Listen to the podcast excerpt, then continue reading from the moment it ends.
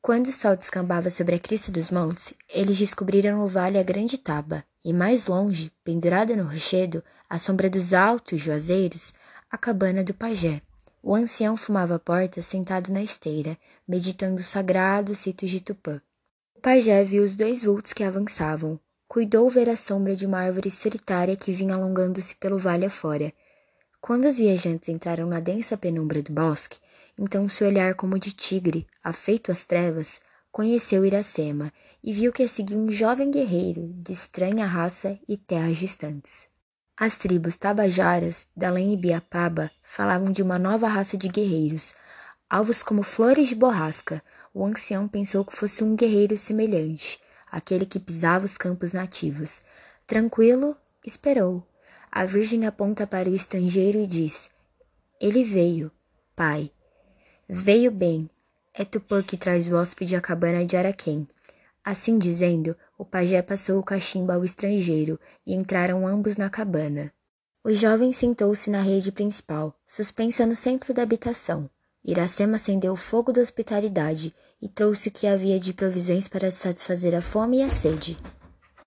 Trouxe o resto da caça, a farinha d'água, os frutos silvestres, os favos de mel e o vinho de caju e ananas.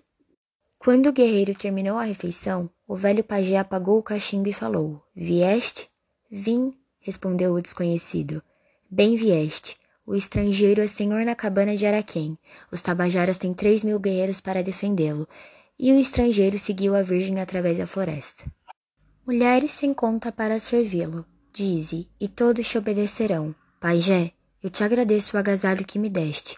Logo que o sol nascer, Deixarei a tua cabana e teus campos, mas não devo deixá-lo sem dizer-te quem é o guerreiro que fizeste amigo. Foi a Tupã que o pajé serviu. Ele te trouxe, ele te levará. Araquém nada fez pelo hóspede, não pergunta de onde vem e quando vai. Se quer dormir, desçam sobre ti os sonhos alegres. Se quer falar, teu hóspede escuta. O estrangeiro disse: Sou dos guerreiros brancos, que levantaram a taba nas margens do Jaguaribe, perto do mar onde habitam os pitiguaras, inimigos de tua nação. Meu nome é Martim, que na tua língua diz como filho de guerreiro. Meu sangue, o do grande povo que primeiro viu as terras da tua pátria. A meus destroçados companheiros voltaram por mar às margens do Paraíba, de onde vieram. E o chefe, desamparado dos seus, atravessa agora os vastos sertões do Apodi.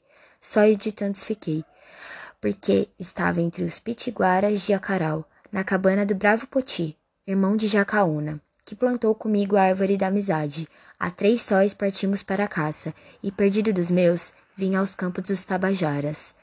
Foi algum mau espírito da floresta que cegou o guerreiro branco no escuro da mata. Respondeu o ancião. A caua piou. Além, na extrema do vale, caía Noi.